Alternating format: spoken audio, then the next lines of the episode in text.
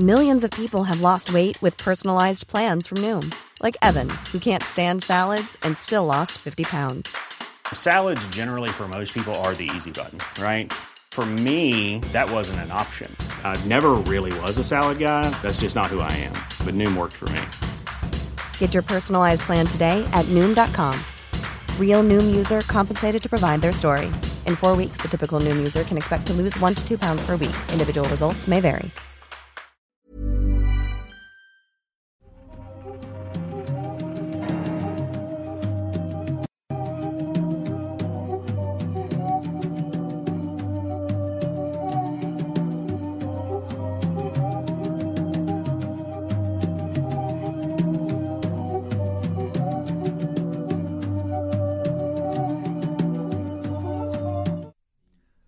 Hola amigos, ¿cómo están? Espero que muy muy bien. Estamos muy contentos de estar en, otro sábado más aquí en Octámbulos Podcast y ahora pues ya lo vieron ustedes, así que pues lo presento de una vez. Jimmy, Jimmy volvió. ¿Cómo te fue Jimmy? Lo veo un poco cambiado yo. Yo lo veo igual. Ay. El señor, el señor Meme Parreño, para los que están en Spotify y se han ilusionado, pobrecitos. El señor, ah, la madre, el gente, señor, esos dos, tres segundos, güey, nos van a dejar de seguir y de por sí batallamos en Spotify. Es Estás diciendo que si vengo yo los van a dejar de seguir, güey. Sí, básicamente. Eh, porque no eres Jimmy. O sea, comparto eso, ¿verdad? Pero, no tienes güey, que o sea, decirlo, güey. No lo tomes personal. Nadie es Jimmy más que Jimmy, entonces. Nadie.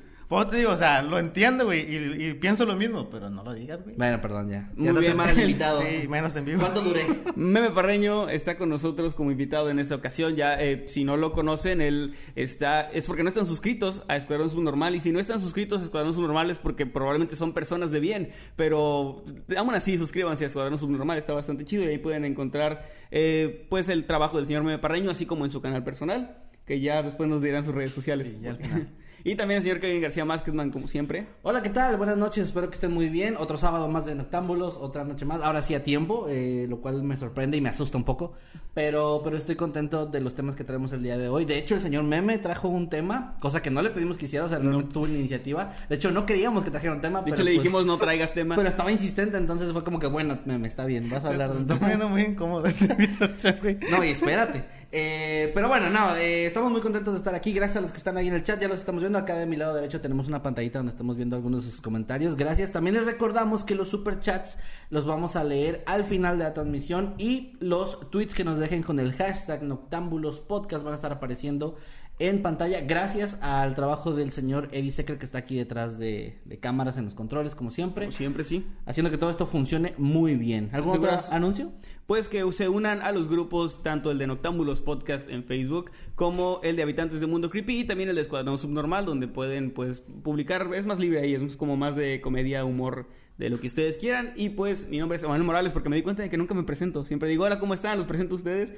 Y, y yo nunca digo quién soy, no sé por qué. Yo soy Emanuel Morales, hola, mucho gusto. Y vamos a comenzar con este episodio de Noctámbulos. Eh, ¿A quién habíamos dicho que le tocaba primero? Yo, yo, yo voy primero, yo voy primero. Muy bien. Eh, nada más quiero hacer el apunte, meme, de que la gente te estuvo pidiendo mucho, ¿eh?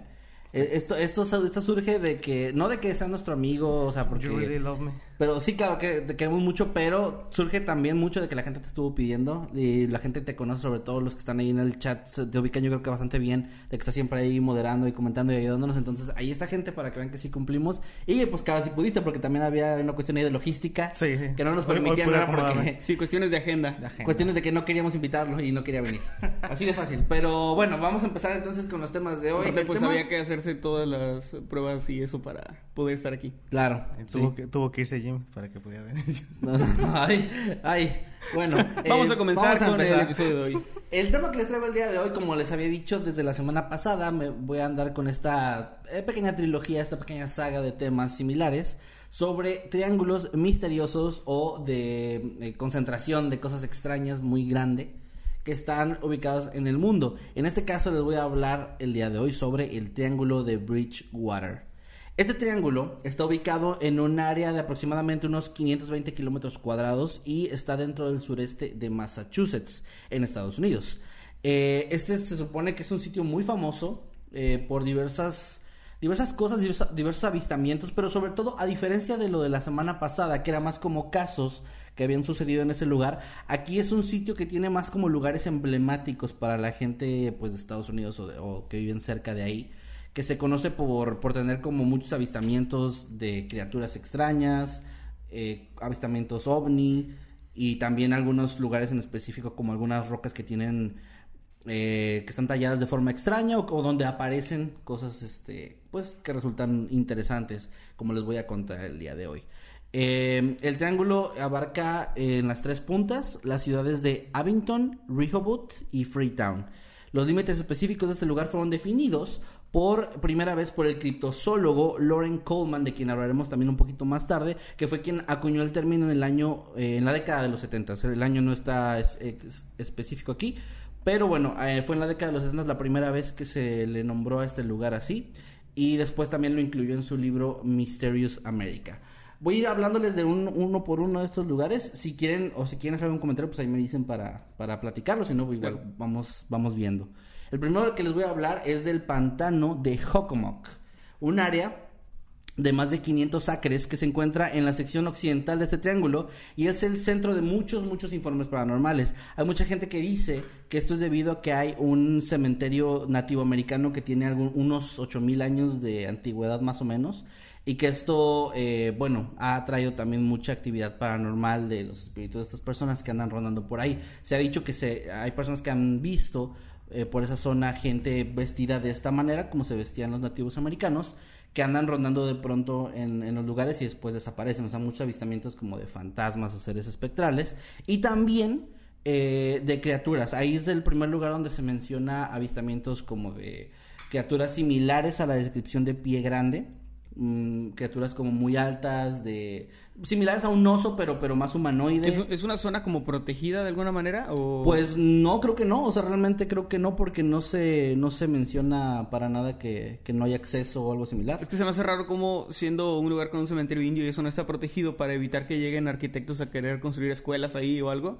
Bueno, eh, realmente, realmente lo que quieren construir son, son casas. Ah, claro. Ah, y vendérselas a, los Es que son gringos, ellos construyen casas encima de cementerios, no, sí, escuelas. escuelas. Sí, yo y mi pensamiento latinoamericano. Tu pensamiento es la TAM. Entonces, sí, no, no, pues realmente no está especificado que esté protegido, pero supongo que sí debe haber alguna especie de protección ahí por las autoridades. No creo que esté nada más ahí libre a cualquiera, a que cualquiera llegue a saquear tumbas o algo similar. Pero lo que sí se dice es que, pues, al menos en los alrededores de estas zonas pasan cosas extrañas. Hay muchas, muchas personas que han reportado ver cosas extrañas, nada demasiado demasiado grande, pero bueno, sí, sí se le conoce por este tipo de fenómenos. Em, incluso este lugar tiene como, se le conoce como el lugar donde habitan los espíritus por la tribu Wampanoag de la nación algonquina nativa americana. Ellos evitaron ese lugar, ese pantano, cuando estaban, eh, bueno, construyendo sus, sus espacios, sus colonias lo, evitaron por completo, lo rodearon de cierta manera por el miedo que le tenían a ese lugar y por el respeto que le tenían también. Entonces también se tiene como que esa idea de que hay algo, algo extraño, no necesariamente maligno, pero sí algo extraño habitando por ahí. Pasando al siguiente lugar, vamos a, aquí hay varias, de hecho son tres rocas, tres rocas que tienen ahí como una historia cada una. La primera es la roca eh, Dicton, Dicton. Esta se encuentra a, las orillas del río Town y e, se encuentra frente a un cementerio de la isla Grassy, cerca del, pantano Hocomoc también. En esta, eh, lo particular de ella es que hay numerosas inscripciones que son de origen desconocido, que es como una especie de lenguaje que todavía no se ha descubierto qué es, quién la hizo y cuánto tiempo de antigüedad tiene que tienen esas, eh, bueno, que esas inscripciones están hechas ahí. Se les atribuye a nativos americanos, a vikingos eh, y, e incluso civilizaciones más antiguas que eso, pero nunca se ha logrado determinar qué significan o, como decía, quién las habrá hecho. Es algo que se ha investigado durante varios años. ese lugar sí está más protegido, como tú comentabas. O sea, ahí sí hay más. Este, pues sí, lo, tienen más las autoridades como para estudios y todo esto. Pero el misterio de esta roca en específico es que esos grabados son muy eh, diferentes a lo que se ha encontrado por la zona de las las tribus que o las civilizaciones que pudieron haber habitado cerca son muy distintas, son cosas completamente diferentes. Entonces realmente no se sabe pues quién habrá sido porque no hay como rastros o como alguna pista de que indique de dónde salió esto. Aliens. Podrían ser aliens o podrían ser, yo creo es que A ver, o sea, ya, ya, de forma personal, yo creo que muchas de estas inscripciones, pues puede ser alguien, o sea, que haya hecho algo diferente nada más, ¿no? O sea, no necesariamente tiene que ser como una civilización completa, un troll ahí de... o qué tal si era alguien, un nativo americano con, con mal de, con Parkinson. Que no puede escribir, feo. Que escribía feo. Sí, un doctor nativo americano. A lo mejor tiene una, una receta de paracetamol. Para, paracetamol. Eh, ahí dice paracetamol 500 gramos o 8 veces este, a la semana. Pero bueno, no sé, ¿verdad? Ahí pues también ustedes dejen sus opiniones. Nah, eran aliens. Tienen que ser aliens. Es que todo es aliens, güey. Ah, ¿Todos bueno, son aliens? Sí, sí, calza con que hay muchos avistamientos ovni ahí, ¿eh? Los seres humanos no podemos hacer nada. Todos lo hicieron los aliens. Las pirámides. Sí, todo, todo, lo hicieron los aliens. Los seres humanos no. La, las torres gemelas. También. También. es que si te pones a pensar, es una construcción sumamente complicada. Los puentes, por ejemplo. Son, son construcciones sumamente complicadas que si, que si hubiéramos encontrado eso de civilizaciones antiguas diríamos aliens. Sí, básicamente. Subestimamos mucho a, a, la gente que vivió antes, ¿eh? Sí. Solo porque no tenían como la tecnología que tenemos, pero era gente sumamente inteligente. Es como que, güey, tú tienes internet y todo y no podrías construir no. una, una, de esas cosas. Sí, es, se confunde mucho la, la, actualidad con la inteligencia. Sí. Yo creo que no todos somos eh, Elon Musk o Stephen Hawking, o sea, hay mucho... Hay mucha gente que pues no puede ni sumar dos más dos, güey. O sea, también, también no mamen. Y había gente, y aparte estamos hablando también de civilizaciones, por ejemplo, hablando específicamente de las pirámides, o sea, básicamente las matemáticas vienen mucho de, de toda esa zona y eran, eran, o sea, desarrollaron todo un sistema súper cabrón para, para construir todo eso y un pendejo en 2016 eh, son aliens, ellos no es una conspiración, pero bueno. Una vez leí una frase que dice que la, la necesidad es la madre de la creatividad. Obviamente yo no puedo hacer una pirámide porque yo no necesito hacer una pirámide. ¿Por qué no? ¿Para qué la quiero? Esos vatos para decir, ocupaban. tengo una pirámide, o sea. Esos sí, vatos wey. ocupaban y pues tuvieron que ideárselas para poder hacerlas. Bueno, eso sí. Yo no ocupo, no tengo por qué idearme. Siempre se me hizo muy raro porque tengo entendido que las mandaban a hacer faraones y pues, figuras de autoridad muy grandes, ¿no? Pero eso tomaba cientos o miles de años en construirse, entonces era como algo que sabían que nunca iban a haber terminado. Y, y no entiendo realmente, ahí sí no entiendo realmente pero cómo... los demás, ¿sí? Necesito una pirámide. Uy, pero va a quedar en 3000 años. Está pues bien. Sí, pero es que eran personas con el ego demasiado alto. Querían, ya, quedar... sí, querían que la gente los viera. A lo mejor yo, yo, no lo voy a ver, pero lo van a ver los demás. Y es para mí. Mm. Vale ver que yo no lo vea, pero lo, lo ven los demás. Bueno, sí, buen punto. Pero bueno, vamos a pasar a la siguiente roca, la hay que llamada. Una pirámide, güey. ¿Eh? ¿Qué, qué? Hay que hacernos una pirámide. Yo quise hacer una pirámide, pero eh, no, no, no mucha gente, no, no, no logré conseguir ocho amigos que, que vinieran y que no, invitaran a todo el Todavía me debes 100 pesos. No, no tiene mentalidad, de, no tiene mentalidad de, de tiburón. No, no pude, no pude ser mi propio jefe, amigos, les fallé. Bueno, pasando a la siguiente roca. Ay, perdón, le pegué el micrófono. Eh, la llamada Profile Rock es eh, también ubicada en este mismo lugar. Se ha ganado una reputación un poquito ya diferente a la anterior, que acá sí hay cosas más como paranormales. Esta se ubica en Freetown, en una colina cercana a la ciudad. Y en esta roca, y vean, chequen esto, en esta roca se ve claramente tallada el retrato de un eh, rostro de alguien nativo americano mirando desde la piedra hacia la ciudad. Ok. O sea, hacia el pueblo, ¿no? Al lugar ahí. Sí, o sea, como que es como si estuviera mirando. Okay. Eh, esto, esto, este lugar o esta, esta roca estaba ahí desde mucho antes de que llegaran los colones a Massachusetts. O sea, no, no, no se sabe realmente si a lo mejor se inspiraron un poco en donde estaban mirando para construir, no creo. Pero bueno, resulta más que una curiosidad. Y la gente de la misma tribu que les comentaba consideraba sagrada esta piedra, consideraba uh -huh. esta piedra como un, un, lugar sagrado y las leyendas afirmaban que en ese lugar se podía ver en algunas ocasiones por las noches gente danzando alrededor, gente con vestimenta igual de estas tribus, como si fueran espectros que estuvieran cuidando de alguna forma o realizando alguna especie de ritual en el sitio. Y esto se ha, se ha informado en muchas ocasiones desde hace mucho, mucho tiempo. O sea, es alguna historia muy vieja del, del lugar. Y pues ahí sigue la roca todavía, la, la Profile Rock ahí sigue todavía erguida. Y pues bueno, pasemos a la siguiente, que es la Anawan Rock. Esta está situada en, en igual cerca del, del pantano Jocomoc a lo largo de la ruta 44. Esta lleva el nombre de un, de un jefe de una tribu llamado igual Anawan y es el sitio donde él se rindió ante los colonos, poniendo fin a la llamada guerra del rey Philip. Y la leyenda cuenta que esa acción que realizó él en ese lugar maldijo la zona, maldijo este, este, espacio en específico, y en esta roca también se ha, se ha reportado que se ven fuegos espectrales que danzan o que salen hacia el cielo y luego bajan eh, de una, en una velocidad muy alta y golpean esta roca de cierto modo. O sea, es gente Wow. que ha visto cosas de este tipo, ya más relacionadas con el fuego. Y se cree, o, o la creencia que se tiene ahí es que son espíritus antiguos que están muy enojados o que estaban muy molestos por el hecho de que hayan perdido sus tierras o perdido como su cultura por, por rendirse ante los colonos en esa ocasión en específico. Eso está muy interesante porque ya habla más de pues espíritus de mucho tiempo, ¿no? Y de, de como una maldición por, por lo que pasó en esa época. Debe ser espectacular ver algo así. Sí, suena algo bien cabrón, así ver fuegos danzantes y que fue- vuelan y salen al cielo, o sea, como, pues tipo, no sé, o sea, sí se, ve- sí sabe ver chido, sí sabe ver algo impresionante.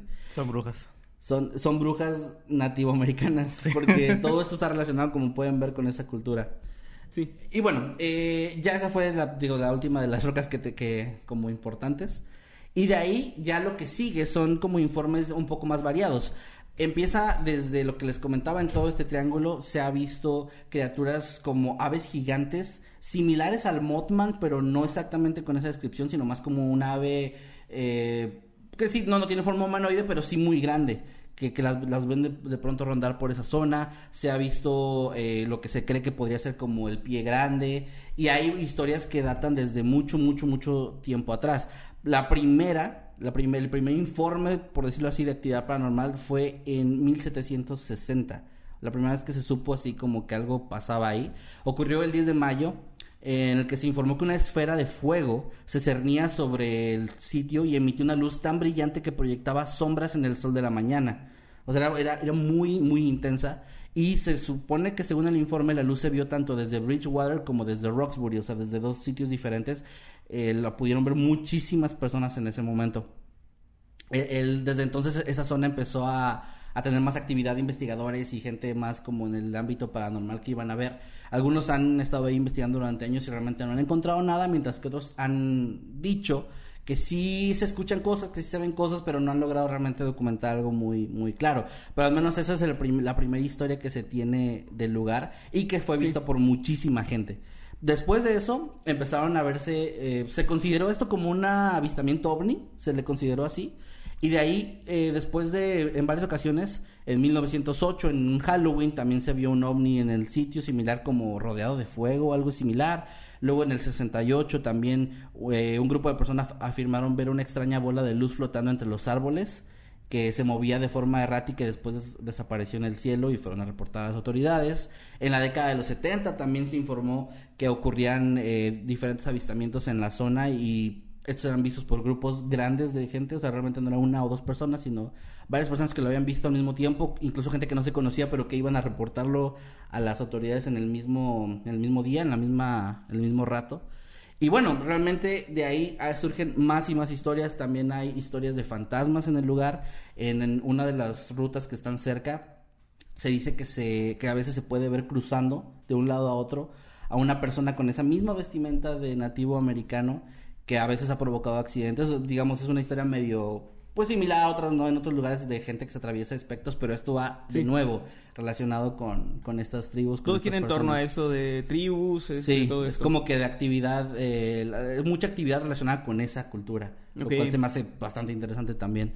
Y pues bueno, realmente de ahí eh, lo demás son igual historias que se han que se han ido ganando pues popularidad algunas más que otras, pero que todas han se han suscitado justo en esa zona, en ese triángulo y realmente sí se ha abarcado como ese espacio muy específico, o sea, sí con el paso de los años las historias que se cuentan, los avistamientos, todo esto es en ese mismo sitio y cerca de ahí no hay casi nada. Entonces sí, se, sí hay una concentración muy grande de, de fenómenos paranormales y de sitios, como les decía, como los que les platiqué, que tienen también historias ahí pues un tanto interesantes y también con cosas que no se han resuelto como esos escritos extraños. Y pues nada, esa es, esa es la historia, realmente es todo lo que, lo que logré investigar de este triángulo. Me resultó, no hay casos tan específicos como en el anterior, pero me resultó más interesante por todo esto de la cultura nativo americana y me encantaría poder saber si, a- si estas personas tienen historias sobre eso o alguna otra explicación, pero realmente en lo que puedo investigar no, no viene como su perspectiva, realmente. Eh, ellos- pues es que tengo entendido que los nativos americanos son como muy cerrados en cuanto Ah, a compartir leyendas, compartir su cultura de alguna forma. No sé si sea algo que ya sea parte de su cultura o si fue a raíz de todo esto de la invasión que vivieron y eso. Muy probablemente puede ser. Pero sí tengo entendido que no son muy de compartir este tipo de cosas, no hablan mucho de ello y lo que se sabe es como eh, pues muy superficial, ¿no? Sí, correcto. De hecho, tengo entendido que el skin, eh, los skinwalkers surgieron de, de esa cultura también. Sí. De, O sea, eran leyendas que ellos tenían ya desde antes, que son muy similares a los nahuales. Y que si les preguntas no quieren hablar de eso. Exacto, es, también es parte de las historias que se cuentan de que ellos, cuando van a tratar de entrevistarlos o cosas similares, ellos no quieren hablar al respecto, pero sí se sabe, es decir, como que se filtró, digamos, esa leyenda de ellos. Ajá. A, pues al público en general. Y pues bueno, ese es el caso, esa es la historia que traje el día de hoy. Ojalá que les haya gustado y déjenme también si ustedes conocen algo más de este lugar. Sobre todo, sabemos que hay gente que nos ve, que nos escucha en Estados Unidos. Si hay alguien que esté más o menos por esa zona de Massachusetts, que haya escuchado alguna historia, también nos encantaría poder eh, leerla. Así que ahí en, Twitter con el hashtag Noctambulos Podcast o en los comentarios o donde ustedes quieran, ahí pueden dejarnos también su, su opinión o sus teorías. ¿Qué teoría tienen sobre la roca con las inscripciones aparte de Aliens? No, Saliens. Aliens, tú da huevo, eh, Aliens. aferrado. Sí. Yo no sé, yo, yo creo que puede tener algo que ver con una... Podría ser una civilización muy, muy antigua. O sea, como el último vestigio de una civilización muy, muy, muy antigua en la zona. Yo creo que tal vez puede ser alguien que se puso a hacer marcas random y pues nada más fue como un troleo. Un troleo que llegó... También, Ah, un troleo milenario. Bueno, y lo de la cara de una persona nativa americana, eso está más cabrón. Bueno, eso sí puede ser, o sea, me lo vemos como una obra de arte que alguien hizo. Ajá, está muy chido. Simplemente alguien que tenía mucho talento hizo eso. Y la coincidencia de que parece que está como observando al, al pueblo. Al pueblo, sí. está, está chido, no sé. Pues eso igual creo que también ya cuando iban a fundar la- el pueblo, tal vez tomaron como referencia eso. Podría ser, sí. Podría sí, es lo ser. que decía yo, que igual pudieron haberse inspirado de cierta forma. Sí, güey, pues si, si aquí tomaron un águila comiéndose una serpiente, que no tomen ellos una, un dibujo bien hecho. Un dibujo bien hecho. Digo. sí, cierto. Ahí Muy está. bien, pues ahí quedó el tema entonces del señor Kevin García. Si tienen algún aporte, gente, lo pueden poner en los comentarios. Vamos a estar leyendo comentarios al final, al igual que sus superchats y las mencionar también a la gente que se une a los miembros del canal, que pues ahí tienen bastante contenido extra durante toda la semana y durante todo el tiempo, básicamente. Sí, pues toda la semana tenemos videos ahí. Y también, eh, como dato para los que nos estén escuchando los en vivo, los miembros, al finalizar vamos a tener la llamada. El día de hoy vamos a tener una dinámica que creo que les va a gustar bastante. Nos vamos a ir eh, un poquito por el lado de, de algo más divertido, entre divertido, pero con terror. Creo que va a estar interesante ahí.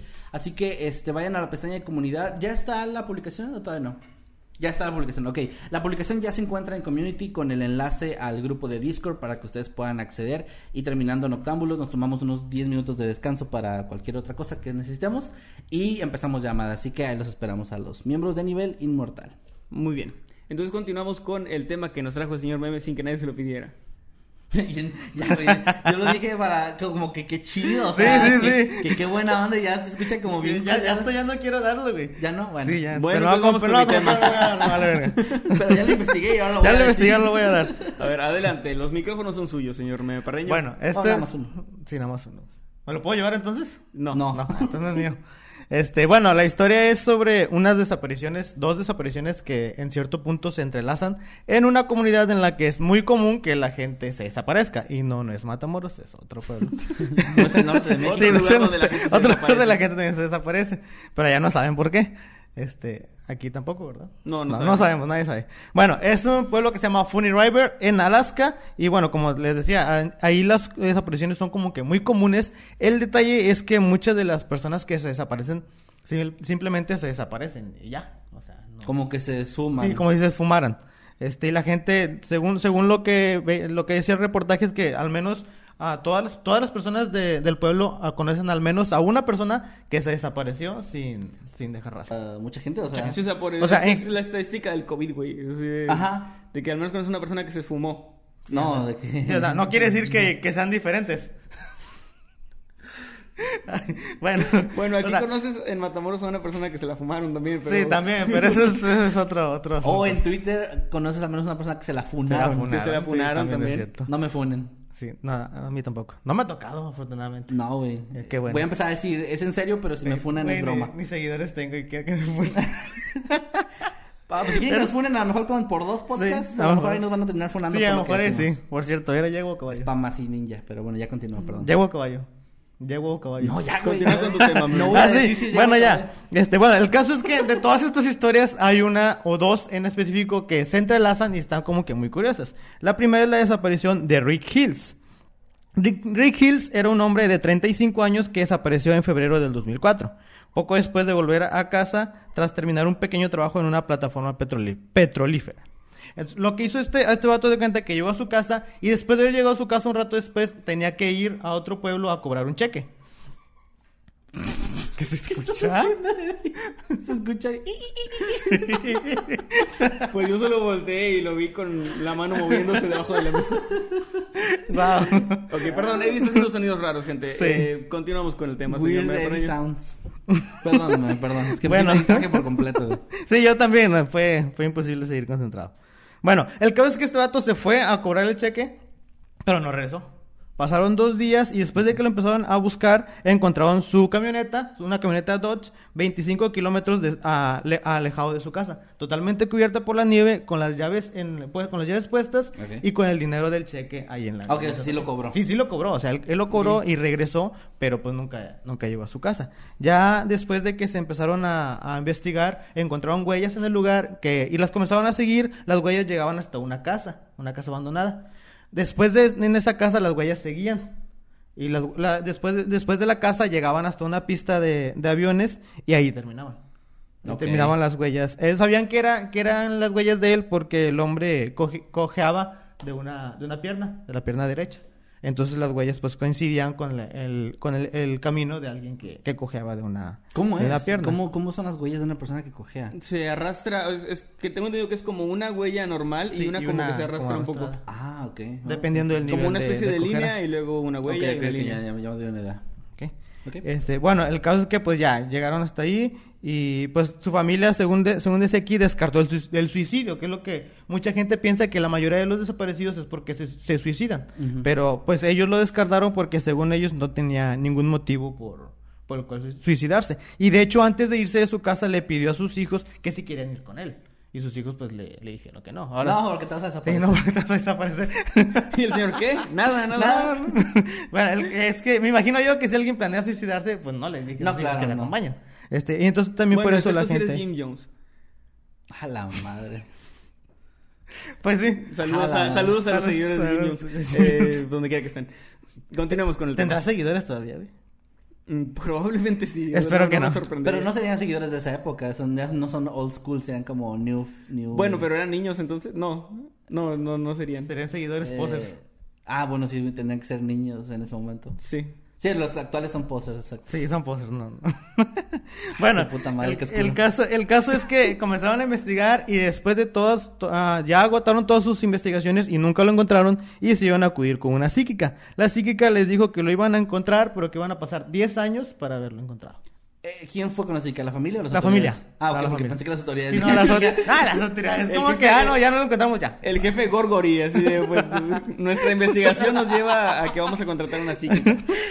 Mi respeto para las psíquicas, pero, o sea, no para algo legal. Bueno, Bueno, el caso es que después, eh, durante la primavera de- del mismo año, de, no, del mismo año no, 10 años después, en 2014, como dijo la psíquica, hubo un gran incendio en un bosque de, de la península de Kenai y mientras los bomberos intentaban apagarlo, encontraron un cadáver.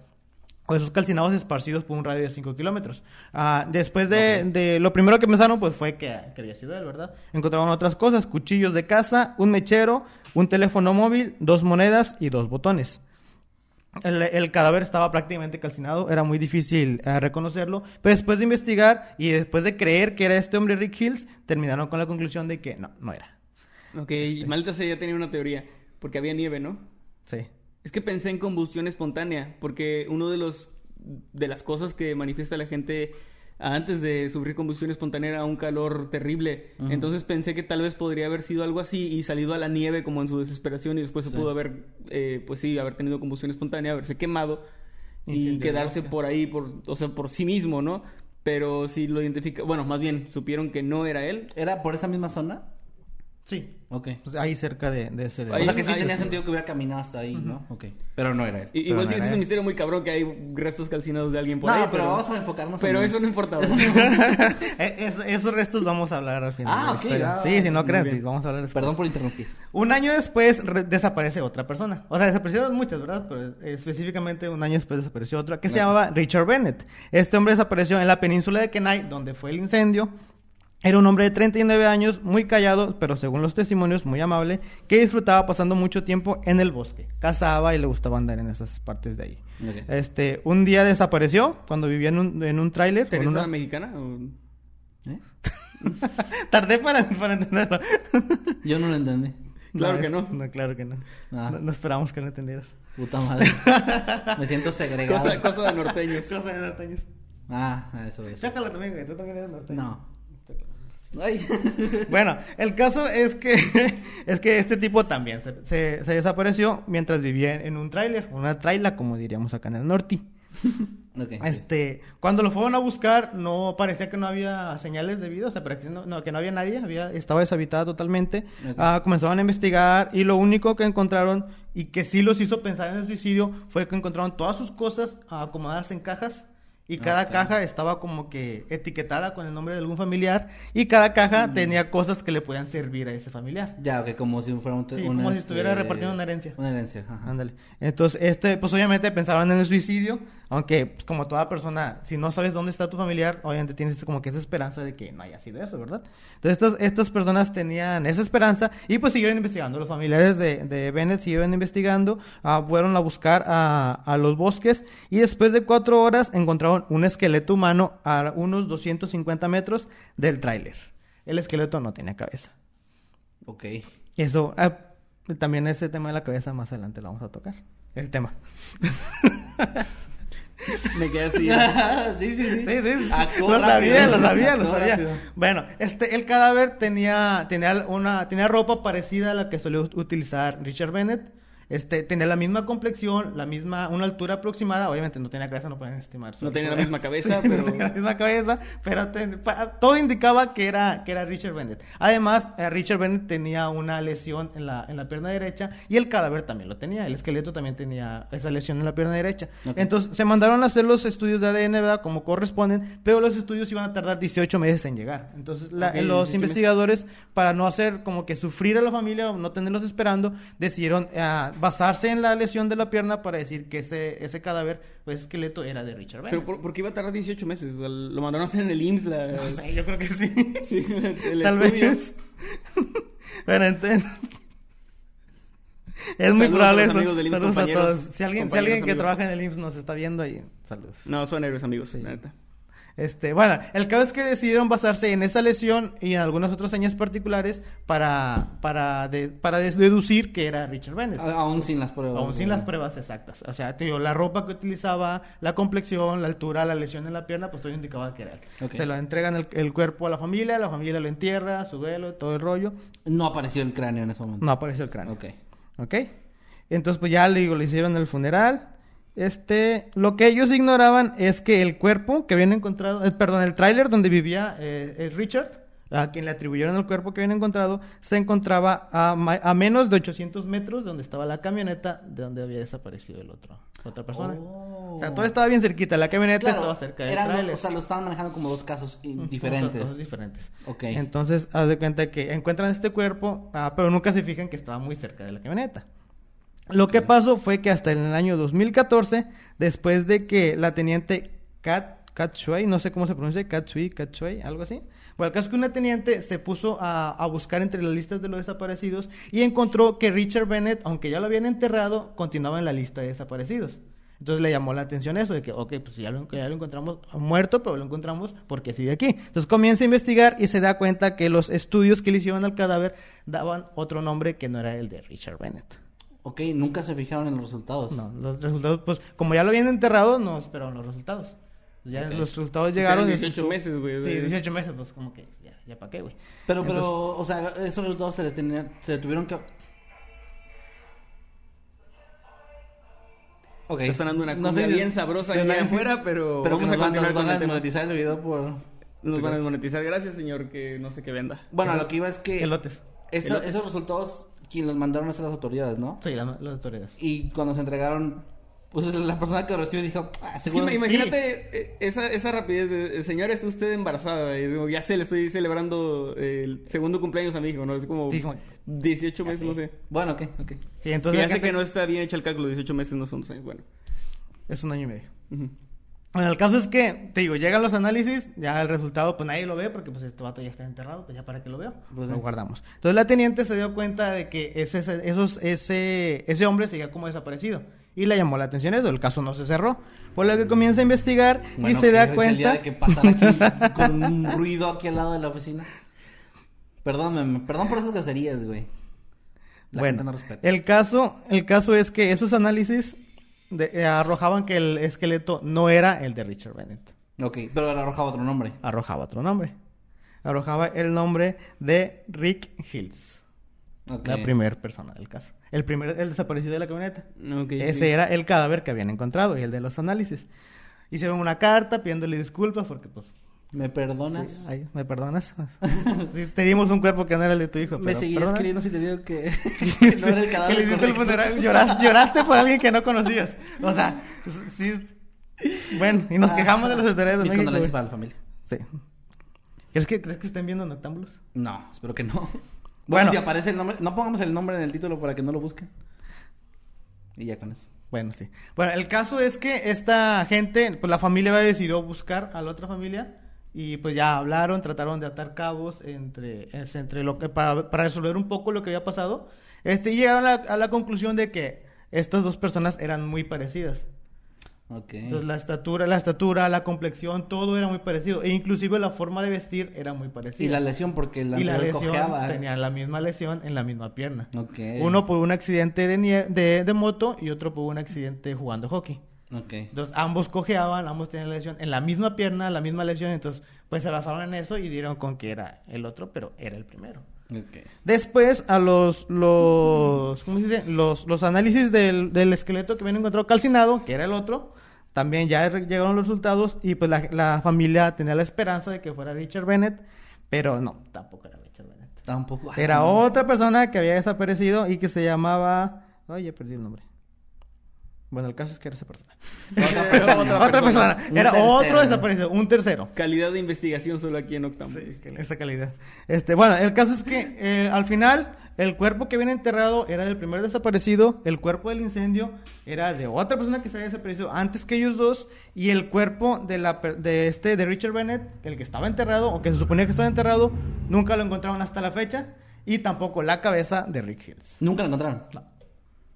A la madre. No, no sé, o sea, no son- nunca se vinculó como con algún asesino en serie o una cosa así. Porque está muy raro el... Sí está No. muy raro, ¿eh? eh, o sea, las muertes de esas personas están muy raras. No es como que parezcan muertes naturales. El- el- al que sí vinculaban un poco como que con un crimen fue al primero, a Rick Hills, porque decía, en los testimonios de su esposa decía que él tenía la costumbre, una, una costumbre muy bonita, de salir por las noches a, a beber y a, y a drogarse, y pues se metía en problemas. Ay, qué bonito. Sí, y pues a, a él sí lo asociaban como que a lo mejor alguien lo mató, ¿verdad? O no sabemos. Típico de Aries. Sí, típico de Aries. bueno, y es la única a la que sí le atribuían como que una causa. Y pues obviamente el de Richard Bennett, el que tenía sus cosas etiquetadas y todo, también pensaron que era un suicidio. Aunque al final de cuentas, como te digo, siempre se mantiene la esperanza. A ver, entonces, familia mantuvo la esperanza. recapitulando. El, el, el que se salió, el de la camioneta, eh, encontraron su cuerpo confundiéndolo con el otro, ¿ok? Ahí Ajá. ese sí murió. No, no supieron de qué, supongo, no encontraron el cráneo, pero bueno, lo encontraron. El segundo, el de la, el de la traila, el, ¿El de la el traila? que etiquetó las cosas en una caja y eso, nunca lo encontraron. Nunca lo encontraron. Y el tercero, que era una otra persona aparte que se incendió en el bosque, pues él lo Es otro. Ok, qué pedo. Yo creo que el pues. segundo mató a los otros dos y se desapareció. Pues se parece fue. como clue, güey, así. ¿Cuál? ¿El que nunca lo encontraron? Ajá, ese mató a los otros y se fue. ¿Y por qué se llevó la cabeza del otro? Un souvenir. ok. Tiene sentido.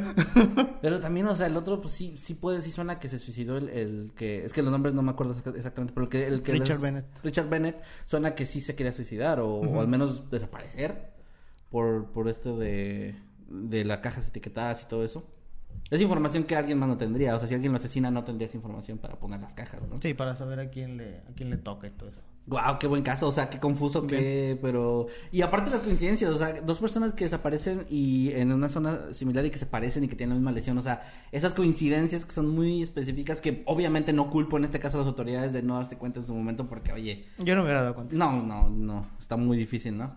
Hasta la teniente que fue la que ya investigó fue la que descubrió eso, pero si no, wow. Pues wow. Y ahí acaba la historia. Ahí acaba la más historia. pistas, Sí, hay no, pues no, sabe. Hasta ahora, porque lo último fue en 2014, ¿no? Puede ser esos casos. Sí, eso ahí fue cuando se cerró, se cerró el caso, pero según lo que investigué en otras páginas, no, o sea, no hay nada de información. No se sabe absolutamente nada. ¿Quién sabe si en algún momento se resuelva algo más? Por alguna coincidencia, como por ejemplo el del incendio. Ajá. Una coincidencia que lo ¿Y el encontraron. incendio qué pedo? Ni siquiera supieron cómo, cómo empezó el incendio, nada. No sé, creo que según lo que vi ahí fue como que un incendio muy famoso que hubo en aquel en aquella Ah, época. ok. Pero la verdad no no, no una explicación de. Para el de incendio eso. sí. No, no Ok. lo encontré la, la- explicación, no la busqué la verdad. Este, pero sí fue un, eso el incendio fue aparte. El incendio solo vino a destapar el cadáver que estaba ahí enterrado. Ah, ok, Ok. ya, ya. Ya, muy bien. Bueno, pues ahí está el tema del señor Meme Paraño, muy interesante, Muy la buen verdad. tema. Y ya hablando en serio, agradecemos que te hayas tomado el tiempo y la molestia Y de la investigar algo como nuestro invitado. Y pues vamos a pasar con el tercer tema, el Sí, último de va, esta venga, noche, venga. que me corresponde a mí. Y pues voy a empezar este tema como muchos otros temas hemos empezado, y es con una pregunta. ¿Alguna vez, y esto va también para la gente que nos está viendo y escuchando, han conocido a una persona extremadamente tacaña, así al, al grado de que puede salir en ese programa de Discovery? Bueno, no, así no. Pero sí, muy, muy. o sea, cada cosa, digamos, una cosa es ahorrar, que es algo bastante positivo, creo, no, no despilfarrar el dinero. Pero otra muy diferente es ser tacaño o extremo, así, don cangrejo.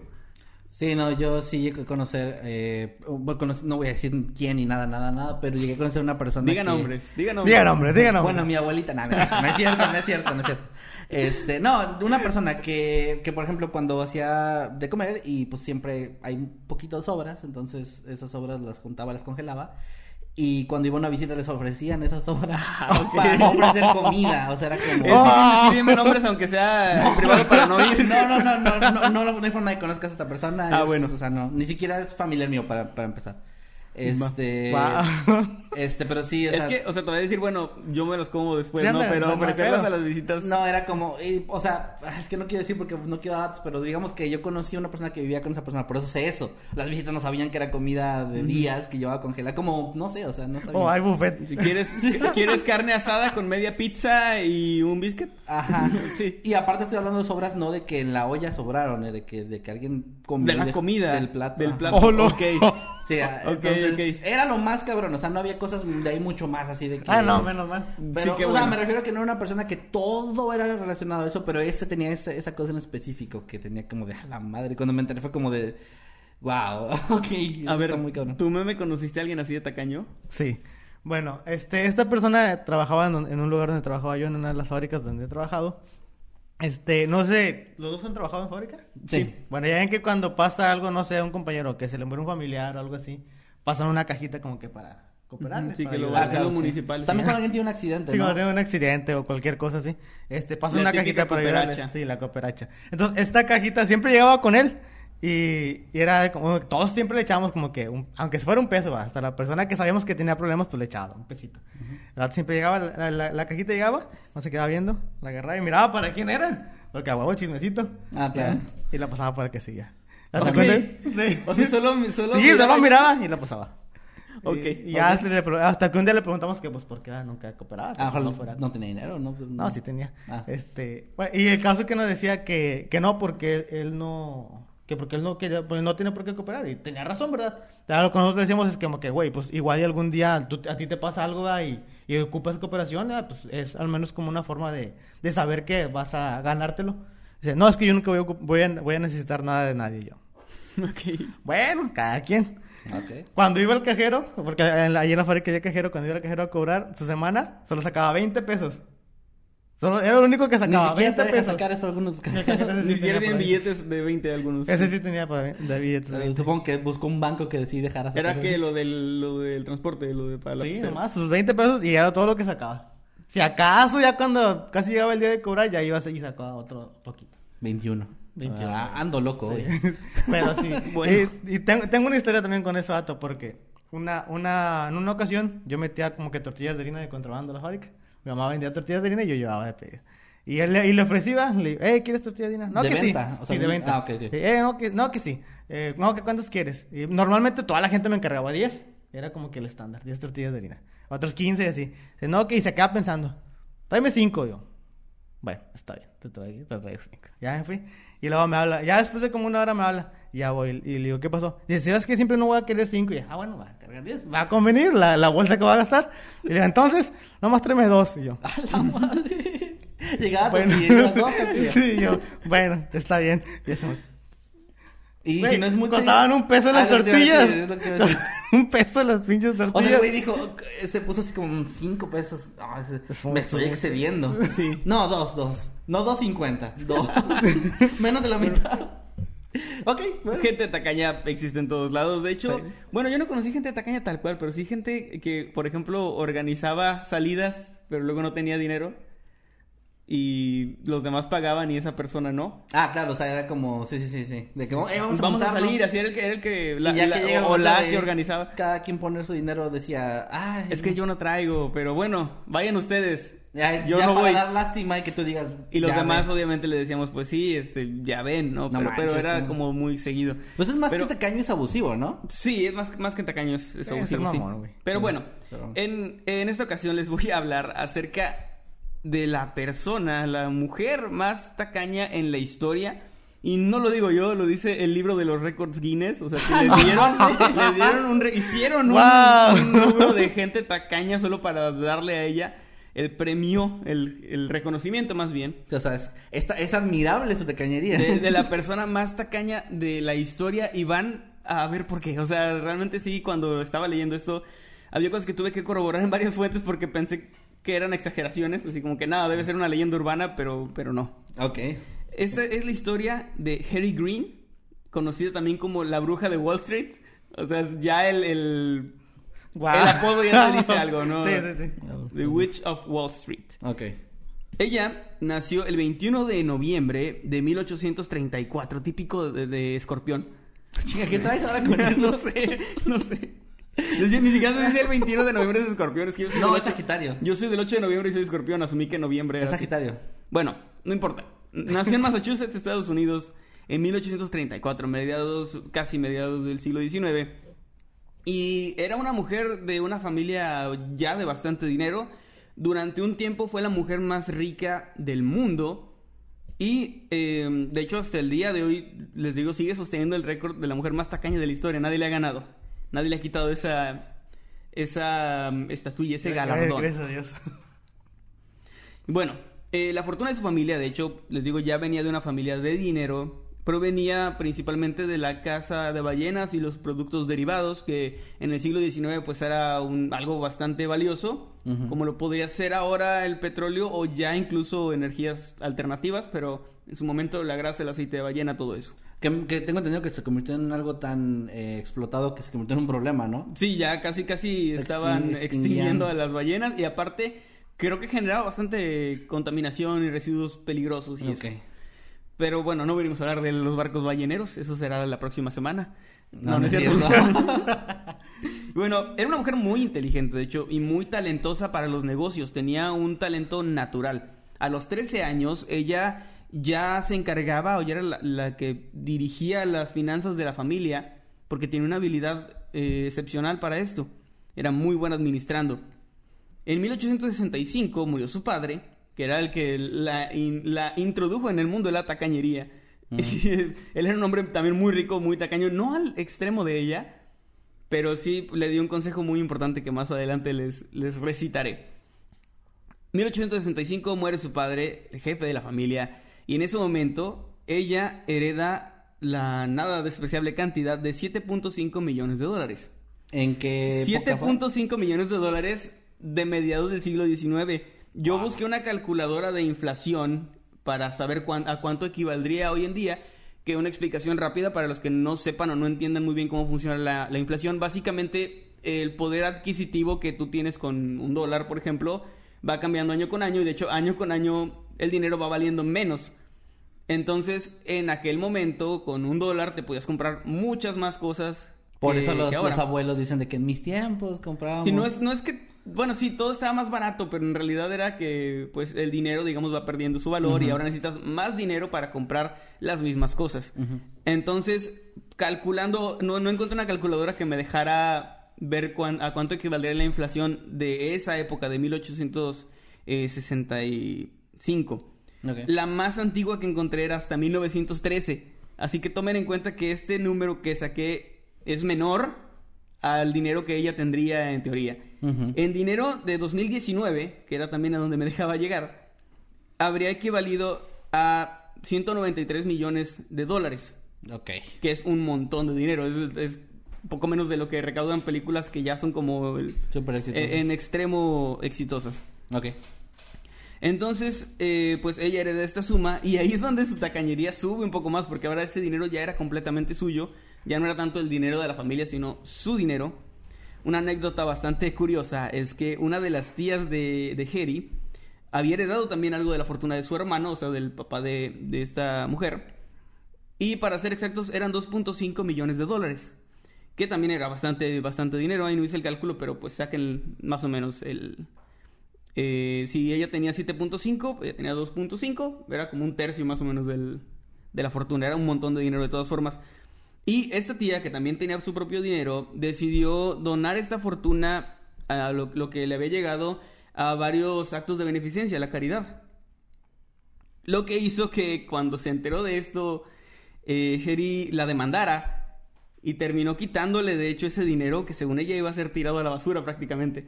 O sea, se enteró de que, de que iba a darlo a la beneficencia y dijo, no, ese dinero te lo voy a quitar y lo logró. Bien. Eh, viendo un cangrejo que han hecho los pobres por mí. Ajá, exactamente. Y esto va de la mano, repito, con algo que le enseñó su padre. Y es que Harry amaba hacer dinero con sus negocios. O sea, a ella le encantaba hacer dinero, pero lo que más le gustaba era guardar ese dinero y no gastarlo nunca. Jamás. O sea, no, no, no gastar un centavo. No entiendo muy bien la lógica detrás de eso. No tiene lógica, creo. Era una acumuladora. Eh, básicamente, creo que, te- o sea, ya con términos, digamos, un poco más de nuestro siglo, sí era como más un problema psicológico que algo de, eh, de, lógica, digamos, monetaria o económica, porque no lo quería para, o sea, su fortuna era solamente para tenerla, para saber ella que la tenía y nunca gastarla. Y bueno, eso sería solo el inicio de una carrera en esto de la extrema tacañería. Como dije, esta mujer tenía un excelente ojo para los negocios y pronto, después de algunas inversiones por aquí y por allá y de quitarle dinero a su tía, convirtió esos 7.5 millones de dólares en 200 millones de dólares de la época. Ah, O sea, ver, O sea, les dije hace 7.5 rato que tenía 7.5 que en nuestros tiempos equivaldrían casi, 193 millones. casi a 200 millones. Ajá. Pero ella logró convertir eso en 200 millones de su época. También hice el cálculo. Más o menos. Y recuerden que era muchísimo más porque Son la como calculadora... ¿40 veces? Lo, sí, como 40 veces lo... lo... Como 600 mil, ¿no? Eran 520 mil millones. mi- ah, Ahora, esto lo hice, repito, con una calculadora hasta, que me dejaba hasta 1919. Esto pasó como casi 50 años antes de eso, así que era muchísimo más. Yo sí calculo que pudieron ser como casi 7 mil millones de dólares, Guau. que era un montón de dinero. Guau. Dos años después de la muerte de su padre, ella se casó con Edward Green, un magnate hombre de negocios, dueño de media ciudad de New, New Bedford en Massachusetts, Bueno. de quien tomó el apellido, eh, pues hasta ese momento ella se apellidaba Robinson, de hecho. De ahí tomó el apellido Green. Eh, obviamente se casaron por bienes separados. Él, eh, él tenía mucho, mucho dinero, de hecho. Pero a pesar de que también poseía una gran fortuna, ella no consideraba prudente ni estaba dispuesta a arriesgarse a perder la mitad de lo suyo, aunque eso, o sea, a- aunque le, le supusiera él mientras estuviera casada obtener dinero de él, prefería no arriesgarse a perder lo suyo. Ok, no era apostadora. No, no, no, no estaba dispuesta a perder ni un centavo. Porque, o sea, técnicamente pues se sumaría, ¿no? Pero... pero sí, pero en el momento en que ellos tuvieran que divorciarse o algo así, ella tendría que dar la mitad de su dinero. Entonces, para ella no valía la pena ese riesgo. Era más un asunto de, de voy a tener lo mío y, Es- y tú lo es- tuyo. es te amo, pero no tanto. Ajá. Eh, se mudaron varias veces, se mudaron a Nueva York, luego estuvieron en Londres. eh, en Londres tuvieron, tuvieron hijos. Luego volvieron a Estados Unidos, específicamente a la ciudad de Vermont, que era el lugar de origen de su marido. Y finalmente se separaron varios años después, debido a que en un golpe de mala suerte, Edward era, eh, hacía trading, o sea, era como corredor de bolsa, digamos, o algo así, en, en Wall Street. Y en una mala racha perdió mucho dinero y quedó casi en la quiebra. Y pues Harry no le ayudó, o sea, fue como que no te voy a dar dinero para que salgas de ahí, o sea, eres mi marido, pero no te voy a sacar de, de ese apuro con mi dinero. Así que se separó de él, o sea, lo dejó. Ok. Lo dejó en la, en la- en la- así como que él tenía problemas económicos, lo dejó, se fue. En las buenas y ya. Se fue con sus, se fue con Las sus malas, hijos, lo que ya es admirable, o sea, no, no los dejó ahí. Eran un gasto extra. Un y- gasto de bocas extra que alimentar. Sí. Y que, Ah, bueno, ya, ya es admirable eso, sí. sí, ya es admirable en ella. Eh, ella se mudó a varios lugares, no hay mucha constancia exactamente dónde, se movía entre Nueva York y Nueva Jersey, pues no quería establecerse eh, permanentemente en ningún sitio para evitar pagar impuestos. O sea, como me imagino lo equivalente al predial y esas cosas. Sí, sí. Era como que ella se cambiaba de lugar. Tenía propiedades, pero más adelante veremos qué onda con eso. De hecho, probablemente piensen que alguien así, o sea, con mucho dinero, aún siendo muy tacaña, pues viviría en grandes mansiones o tendría estos lujos, pero no era así. Ella se movía y se hospedaba en pequeños cuartos de hotel, los más baratos que encontrara. Era ahí donde vivía. Tenía propiedades, pero las rentaba para sacarles dinero. Ok. O sea, eran propiedades que ya eran de su familia, supongo que algunas que habrá comprado, lo dudo mucho, pero, pero tal vez sí. Y eh, eso la rentaba para sacar dinero y ella mientras vivía en las- los peores hoteles que encontraba, los más baratos, probablemente que tuvieran desayuno gratis y así. Para, para, pues sí, ¿no? Desayuno continental. Ajá, desayuno continental. De hecho, se cuenta que en una ocasión esta mujer perdió una estampilla. eh, Iba a enviar una carta y perdió una estampilla con un valor de dos centavos, dos centavotes. Y pudo haber tal vez comprado otra, pero no, se quedó buscándola durante toda la noche. Eh, pues no podía permitirse perder esa suma de dinero. No encontré la información de si la encontró o no. Espero que sí, pobrecita. espero que sí. Qué trauma. A ver, eh, perdón que te interrumpa, pero si, si han escuchado ese dato de que no es, no es algo tal cual exacto, pero que según gente como por ejemplo Bill Gates, de las personas más ricas del mundo, si se encontraran un billete de 10 dólares en el suelo, o sea, la- de- son tan ricos y ganan tanto dinero por segundo que Sí. perderías, o sea, bueno, no, le- no valdría la pena En para él- teoría. en teoría no valdría la pena para él agacharse y recogerlo porque ya estaría haciendo mucho más dinero solo con seguir caminando. O sea, e- ese, ese tiempo que le tomaría eh, eh, eh, agarrar el billete, eh, perdería dinero, eh, supuestamente, ¿no? Esta mujer ni de pedo. No, no, no, no. No, o sea, esta mujer ni de chiste dejaría pasar una Y oportunidad ahora, de... esto es solo la punta del iceberg. Porque hay más, hay mucho más. Probablemente su tacañería venía de familia, como les decía. Y es que su padre en algún momento le dio este consejo que ella siempre siguió. ¿Qué, qué le dirían ustedes a sus hijos en cuanto a finanzas, así rápido, so- sobre economía? Eh, Cásate por bienes separados. Es un buen consejo. Es un buen consejo. Eh, pues le diría algo así como, pues si vas a gastar o vas a invertir, siempre trata de que tus gastos no excedan lo que puedes llegar a pagar, ¿no? Que la quiebra. Más o menos eso le dijo. Le dijo, nunca le des nada a nadie, ni siquiera de buena voluntad. Ese fue su consejo. me encanta la aclaración de ni siquiera, o sea, No, ni siquiera porque tú quieras ayudar a alguien. O sea, no le des nada a nadie nunca. Ese fue el consejo de su padre. Que Harry, pues, lo, lo llevó a cabo. Le honró la memoria de su padre, supongo. su papá estaba muy orgulloso. Ella usaba siempre la misma ropa. Claro. Era, era multimillonaria, pero nunca se compraba ropa. Usaba siempre el mismo vestido viejo y un vestido negro que tenía. Y, es, y lo lavaba ella misma para no gastar en pagarle a alguien por hacerlo. De hecho, solo lavaba la parte del vestido que se arrastraba en el suelo. O sea, no, no, no lavaba el vestido completo para ahorrar agua y jabón. Pero en los hoteles no te cobran extra por agua. Yo no sé. No, pregúntale a la señora Harry por qué, ¿Qué hacía eso. Pero solamente. El jabón sí, pero- Solamente gastaba postales por el jabón.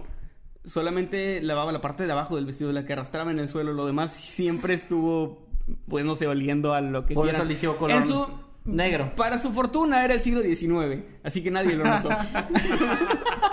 Se perdía entre, entre otros olores ahí, como de gente que arrojaba mierda por la ventana. Literal. Sí. Entonces, bueno.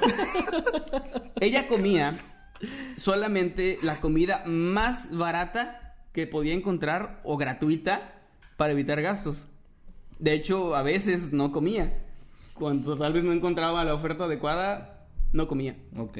Pobres de sus hijos. Irónicamente, siendo en ese momento la mujer más rica del mundo, tenía la calidad de vida de una persona que vivía en la calle. O sea, realmente cualquier persona que no la conociera y la viera pensaría que es una mujer muy pobre por la manera en la que vivía. Y está este rollo de la austeridad y eso que, ok, pero esto era algo bastante extremo. Y si hubiera vivido en esta época, creo que hubiera salido en tacaños extremos definitivamente. Se hubiera roto tacaños extremos. Sí. Sí. En una ocasión, esta, es- esta anécdota es muy buena, Edward, su hijo mayor, sufrió un accidente y se hizo una herida en la rodilla. Ella lo llevó a una clínica gratuita de caridad donde se atendía a las personas que no podían pagar un servicio médico. Caridad a la que ella no aportaba una mierda. No. Desgraciadamente, para ella, el médico que los atendió la reconoció. O sea, le dijo, usted es multimillonaria, no mames. y, y nunca donó cuando yo pasé ahí con, la- con el botecito de la Cruz Roja. Con la cajita como el amigo de el compañero de Nada más vio para quién era y lo pasó. Usted me pidió nada más dos tortillas Ajá. Unas tortillas. Y bueno, después de que él le explicó la gravedad del caso de su hijo, y le exigió pagar la atención médica que debía recibir de urgencia.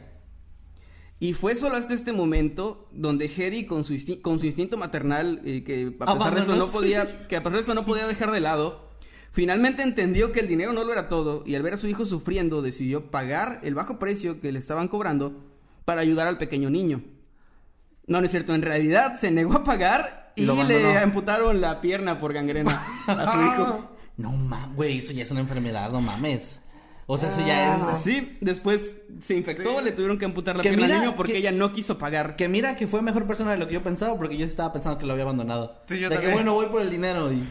No, no, se, se lo llevó a su casa, dijo yo lo voy a cuidar, yo lo cuido gratis y se gangrenó su pierna y la perdió. Con el amor que solo una ¿Y madre pagó puede para que se la cortaran? Eh, de hecho, yo supongo que la amputación habrá sido gratuita porque... No, se le cayó. Pues se le cayó solita. Se le cayó. Está, en, está en mis notas, mira. Está en mis notas. Supongo que la amputación habrá sido es cierto. Porque la verdad, si no, no me Le explico. amarró una liga hasta que se le cayera. Lo puso ahí en las vías del tren. Ahí, espérate. Sí, ahí, ahí ahorita, como, como cuando los niños les jalan los dientes que se les van a caer, no, pero en versión pierna. Básicamente así fue. Su puta madre. Hedy terminó viviendo sola. Pero no porque sus hijos la abandonaran por ser una terrible madre o algo así. De hecho, no, ellos la querían, Wow. era su mamá. Wow. De hecho, fue ella misma quien los echó cuando tuvieron edad suficiente para trabajar y valerse por sí mismos. A los Porque- cuatro años. Sí, porque no pensaba seguirlos manteniendo, básicamente. Y, Pero tú, y manteniendo- tú, el lisiado, te vas a pedir limosna o algo porque aquí ¿Manteniendo no. qué, no los mantenía, güey. No los mantenía. Miren, yo no sé. Pregúntenle a, a Jerry. Ella los echó porque ya podían valerse por sí mismos. ¿A qué edad? ¿No, no dice? No dice que edad, dice que cuando ya podían trabajar. Eso O me sea, suena muy de... Y del siglo 13. XIX. Menos, güey. O sea, toma en cuenta que había niñas en, en esa época que se casaban a los 13 o 14, Ajá, ¿no? sí, sí, sí, Entonces, me estoy imaginando unos 8 o 9 años, o sea... sí, yo creo que sí, no sé. Madres. Y bueno, Wow. eh, ella siempre había hecho todo por su propia cuenta, así que era como que una manera de decir, bueno, yo lo hice todo por mí misma, así que Ustedes. pueden. ustedes también. Incluso llevaba sus propias cuentas de negocios y no le pagaba a ningún, a ningún contador, a ningún asistente, a nadie. O sea, ella llevaba todos sus negocios y era muy buena, repito. O sea, ella realmente era muy buena. Logró hacer crecer su fortuna un montón entre lo que ganaba y no gastar nunca nada. Yo creo que en toda la vida probablemente nosotros mismos hemos gastado mucho más que esta mujer que tenía Sí, claro. millones Sí. pero muchísimo más. Entonces, ella siempre cargaba eh, estas dos pesadas maletas que tenían papeles de sus negocios. Dichas maletas, de hecho, terminaron provocándole una hernia para la cual requería una intervención quirúrgica. Y se arrancó la espina dorsal. Intervención que, por supuesto, no estaba dispuesta a pagar esos malditos 150 dólares que le costaba. Porque eso- de esto sí tengo la cifra, eran 150 dólares lo que le cobraban. Y por ello pasó el resto de su vida en una silla de ruedas. ¿Qué? Esto debe ser un error. Ah, sí, perdón, señora. Aquí está la cifra verdadera. 150 mil. Esta cuenta tiene que estar mal. A ver, pero no pagó la operación, pero No, no. compró una silla de ruedas. No sé si la compró o no dice. O Se sea, la la, quitó- consiguió. se la quitó a un lisiado La en la encontró. Se la quitó a su hijo. Le quitó una muleta y luego la, la silla. No, no, no puede ser. Ah. Mira, no sé, no sé de dónde sacó la silla de ruedas, pero pues de algún lado y probablemente gratis. Sí, sí. Sí. En sus últimos años, su hijo menor, el que sí tenía pierna, eh, contrató a un par de enfermeras para que le ayudaran y atendieran, pero les pidió, por favor, vestir sin uniforme y fingir que eran gente de buen corazón que le ayudaba por caridad. Pues sabía que muy bien que el pobre y anciano corazón de su madre No soportaría saber que su hijo estaba derrochando su dinero en algo tan frívolo e inútil como lo es la salud y comodidad de una anciana enferma. O sea, ella misma habría... Él sabía que ella misma se iba a enojar si se ve que le había contratado algún tipo de atención o asistencia. Ok. Esta mujer, a pesar de llevar una vida, la vida de una persona sin hogar, vivió 81 largos años. Wow. Y Wow. para la época es bastante. Sí, para la época es muchísimo. Y finalmente murió el 3 de julio de 1916. Y si la cura es, la cura de todas las enfermedades es no gastar dinero. No lo creo, porque la causa de su muerte fue un derrame cerebral que le dio debido al coraje que hizo al regatear, al regatear con una camarera terca que se negaba a bajar el precio de un envase de leche descremada. Wow. Murió del coraje Como un chihuahua. de que güey. no le bajaban el precio. Que supongo que había hecho sus corajes toda la vida, pero ahora ya no aguantó, ¿no? O Sí, sea, ya, su- como dices tú, su viejo corazón. Sí. Y ya Wow. ese, ese fue el triste final. La, la verdad, o sea, nos reímos mucho ahorita, pero sí es bastante triste porque esta mujer obviamente tenía una enfermedad, ¿no? Sí. No era algo para nada... O sea, no era solo tacañería, era ya algo Ah, no patológico. sé, creo que sí nos podemos reír porque era una privilegiada. Era, era, era blanca. No es mi culpa que viviera como una persona que no tiene Sí. recursos, los tenía. Y bueno, no- irónicamente, pues no gastó casi nada de su fortuna, dejó una fortuna enorme. ¿Qué, qué pasó con la fortuna? Se preguntarán qué pasó con su fortuna. Eh, pidió que la enterraran con ella y la quemaran. Eh, sus hijos la derrocharon en fiestas, lujos, cosas extravagantes. Uno de sus hijos compró el primer auto a gasolina. eh, se, comp- compraron se compró, yates. se compró una pierna. Compraron yates. De hecho, su hija. De vibranium. irón- irónicamente, creo que eso es lo que más le habrá dolido al fantasma de, de Hedy. Y es que su hija, su única hija, eh, lo que hizo fue donar una gran parte a fundaciones y aso- y asociaciones benéficas. Ok. Eh, actos que sin duda harían que Doña Gertrudis se nos volviera A a, morir al ver algo así, la verdad. Yo creo que sí. Y pues yo creo que si esta mujer viviera hoy en día, aparte de salir en tacaños extremos, eh, vería, vería YouTube con el wifi del vecino y se quejaría de los anuncios. Sí. Yo creo que sí, yo creo que Oye, tiene, oye, un poquito de, de video De anuncio. anuncio. Sí, Y diría. luego le "Es que- pones el link de premium, no voy a pagar. No, yo no voy a pagar eso. Ajá, sí. Me voy a seguir quejando de los anuncios, pero no estoy dispuesto a pagar para que no aparezcan. Mm. Y no quiero que ganes nada con eso. Es No. más, utilizaría Quiero que me sigas entreteniendo, pero que no ganes Sí, absolutamente sí, nada. buscaré la forma de que no ganáramos. Sí. Saludos. Y bueno, eh, pues yo termino es- esta nota con, con una pregunta que me estuve haciendo durante todo el tiempo que leía esto. Es que, ¿qué objeto tiene acumular dinero que nunca piensas gastar? Jamás. O sea, no hay un objetivo detrás. Tiene que ser una enfermedad, como decíamos. O sea, no hay, no hay, no hay Sí. nada lógico detrás de eso. Porque entiendo no gastar en cosas que te puedan parecer frívolas o lo que tú quieras. Como Incluso- el bienestar y la salud de un anciano. Incluso, es que incluso como... bienestar y salud. O sea, entendería el egoísmo y, y- y la tacañería de una persona que no quiera gastar en, en otros. O sea, incluso eso lo entendería, pero... O sea, no está bien, pero sí diría, bueno, pues es una persona ojete, egoísta. Pero si ni siquiera en ella misma era de plano una enfermedad. O sea, algo había ahí. Ni a sus hijos. O sea, era Este, como dejar que es le te ampute la pierna a su hijo. Incluso con los hijos lo entiendo porque hay gente así ojete. O sea, hay gente que dices, es una mierda de persona y no, no, no gasta en nadie Sí. más que en sí mismo, ¿no? Pero si hacía eso del vestido, o sea, arriesgándose a enfermarse, si no comía a veces porque no conseguía nada gratis o barato, ya me suena que había alguna enfermedad de que tenía y, y extrañamente la, la dejaba ser una persona funcional porque pues podía hacer negocios y ser buena en eso y todo. Sí. Pero simplemente tenía esta obsesión De extraña. hecho, eh, o sea, cosas que no, no incluí, pero que, que leí al respecto. Ella no tenía una oficina, ella Claro. guardaba todo su dinero en un banco y cuando tenía que hacer negocios, iba y agarraba un escritorio al azar en el banco y se ponía a trabajar ahí. Y si le decían algo, amenazaba con sacar toda su fortuna, que obviamente el banco no, Claro. no se quería arriesgar a eso, ¿no? Entonces ella usaba las instalaciones, las, los bolígrafos y todo lo que tenían ahí, eh, gratis, obviamente. No iba a rentar una oficina o algo así. Y eh, llegó a reconciliarse con, con su marido cuando él le detectaron una enfermedad en el corazón. Para ganar, agarrar el No lo, de- no lo decía la información tal cual, pero yo creo que era para ganarse la fortuna. Pero ya no tenía fortuna, ¿no? Se había quedado pobre. Es algo que no entiendo, tal vez es si es así, esa recuperó. sería la única cosa de buen corazón que hizo porque lo cuidó el resto de su vida, que fue como unos meses hasta que él murió.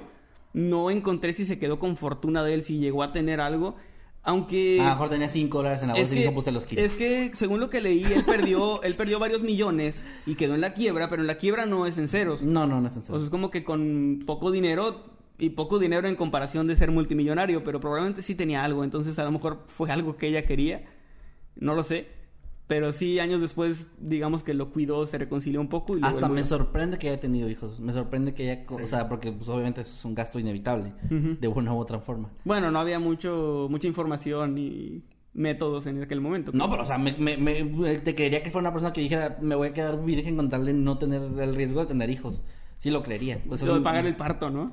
Eh, sí, bueno. Hay muchas preguntas que tengo, o sea que no, no hay obviamente información al respecto, pero... Ah, Podemos llenar los huecos con suposiciones Sí, con que creo que van a ser muy acertadas. ¿Hay descendencia de ella? Pues, en teoría sí, sí, de ¿no? hecho sí, eh, sería cuestión de buscar como el, el apellido tal cual, pero sí, sí tiene... Sí tuvo descendencia, te No, digo, no puedo checar dos... si alguno quedó en la fábrica con este güey. Está- están esparcidos- güey. ahora están esparcidos por el mundo. Tal vez. tal Y vez. pues, gente, díganos si les gustó este caso, si les gustó el episodio de hoy y cuéntenos ahí en los comentarios, en los superchats también. Pues la cosa más tacaña que hayan visto hacer a alguien, sería interesante leerlo. Ahí en Twitter también con el hashtag Digo, no le van a ganar a... Sí, no, la verdad No le van a ganar a esta gane, señora, güey. pero, pero siempre hay algo que, que puede sorprender. Bueno, va. Eh, y pues, eh, bueno, no sé si quieran que comencemos a leer los superchats. Sí, claro, claro. eh, vamos a empezar. A ver, este... ¿Sabes qué? Meme, tú podrías ayudarnos con el, los tweets en Twitter con el hashtag Noctámbulos Podcast. Ay, güey. Va, en lo que vamos acá, este, porque está acá en el chat. Vas, empieza tú si quieres, güey.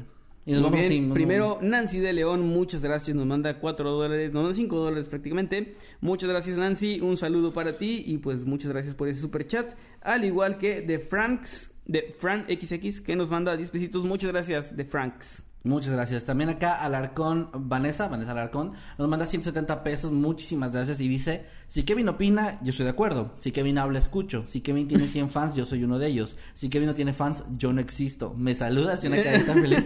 wow, qué, qué, cuánto cariño. Muchas, muchas gracias. Este, claro, un saludo, Vanessa, que estés de lo mejor, que, que tengas un bonito fin de semana, una bonita semana en general y eh, que estés muy, muy bien. Gracias por esas palabras tan lindas que me dejaste ahí. Muy bien, Raúl Onofre Vázquez nos manda 20 pesitos y dice: Los frijoles que Jimmy no se comió, Dios amaye. No entiendo. Así nomás, pues nada más. era- no estaba así preguntando. sin- sin contexto. Estaba haciendo una declaración. Muy bien, pues gracias, Raúl. gracias, Raúl, muchas gracias. Eragon Bromson nos, nos mandó 50 pesitos y dice: La mujer viendo que el doctor la reconoció. Oh, mirante de contacto. Al fin pude verles en vivo otra vez. Esto va para un agua de 10 cada uno. Gracias. Ah, muchas gracias. Gracias, un Muchas saludo. gracias. Eragon. Y somos, y somos cuatro, nos sobran 10 pesitos. Nos vamos a sobrar 10 pesitos para, para la propina. Muchas gracias. También a Quiroz Cisneros eh, Sara Greta, que dice, los amo, el tema de Manuel fue el que más me gustó y me hizo reír mucho. Muchas gracias. Muchas, Gracias, muchas gracias. Eh, de ahí ya no me aparece ningún otro. Está Román J. Ah, ok, ya voy, voy, voy.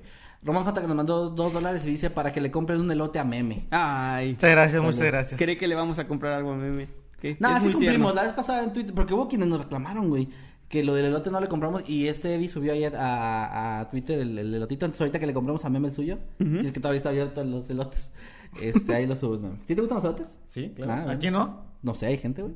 Hay gente Lo, único- sí. lo único que no me gusta es que me salen granos, güey, cuando como elotes. Mm, Bueno, pues sí, es que es el proceso de digestión. Ah, de la cara. No, ya. no, en la cara. Gracias también a la esposa Once de Eddie, que nos manda 50 pesitos. Muchas, muchas gracias. Y dice, saludos chicos, ahí les va para las cocas. Y nos manda dos Eddies así, así, no sé cómo es. Pues haciendo como Haciendo algo muy, muy bonito, muy. Bueno, a- muy y dice Eddie. entre paréntesis, saludos especiales a Eddie y un corazón moradito. Ahí está Eddie. Eddie. ¿Ese es el último que tenemos? Eh, me parece que sí, es el último. Ahí está Eddie celebrando. Bueno, ahora sí, ¿tienes algún tweet que quieras leer, eh, meme? Sí.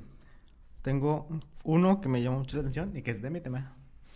Richard no era trigo limpio y se rajó abandonando a la familia y mató al otro que se le parecía para que lo entierren a ese y no lo busquen más a él. Teoría de mi madre. Hashtag Órale, ok. Noctámbulos ¿Quién nos mandó ese, perdón? Ah, Mariana. Ah, ok, Mariana. Bueno, pues es una buena teoría, la verdad. una buena teoría, la verdad, sí. Sí, me gusta. Estoy, estoy de acuerdo con esa teoría, de hecho. Otra, otro que también de Isabel Monroy. La señora por las noches le hacía el amor al dinero. ese, ese era su propósito. Ah, su bicho.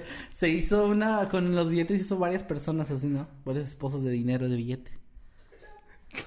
¿Hay, Acá hay un no- superchat? ¿Eh? Hay un superchat de Ah, sí, Nosfe Inc. Tattoo que nos manda 20 pesitos. Muchas gracias. Dice, ¿qué consejo nos darían? Vamos empezando en YouTube. Eh, pues bueno, consejos. Está un poco difícil así como de... Como decir muchas cosas en, un momento, pero eh, constancia, creo, bastante constancia, mucho amor por lo que haces.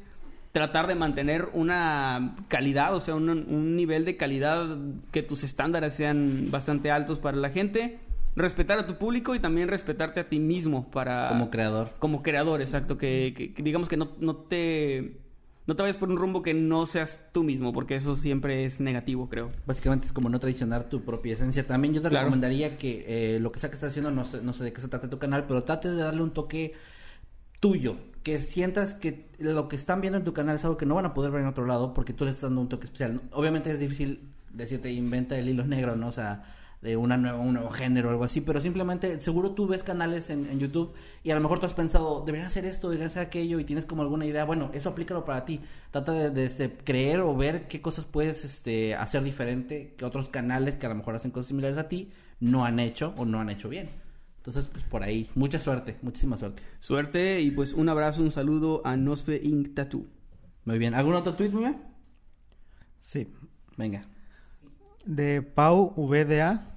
Este dice, ojalá inviten al señor Meme nuevamente, jaja, es muy chido y su tema fue muy interesante, así que sí. Postdata, ¿cuándo volverá Jimmy? Qué casualidad que, el, que lee puros donde dicen que lo Creo que no, que no buscó el De- de- hashtag. deberían pagarle a meme. Busqué, No, no, busqué meme. Buscó meme.